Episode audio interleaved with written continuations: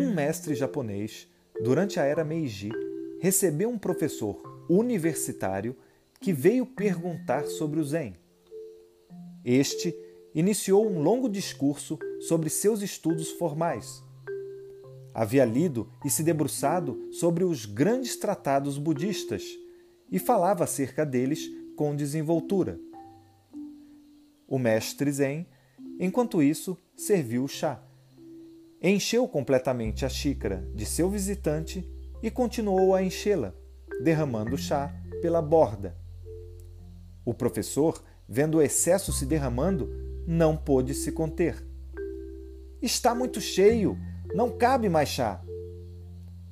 E o mestre então disse: Assim como esta xícara, você está cheio de próprias opiniões e especulações. Como posso lhe demonstrar o Zen sem você esvaziar primeiro a sua xícara?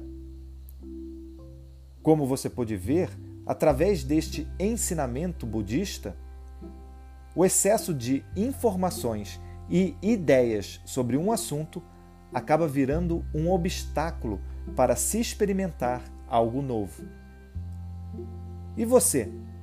Tem esvaziado a sua xícara para provar coisas novas na sua vida?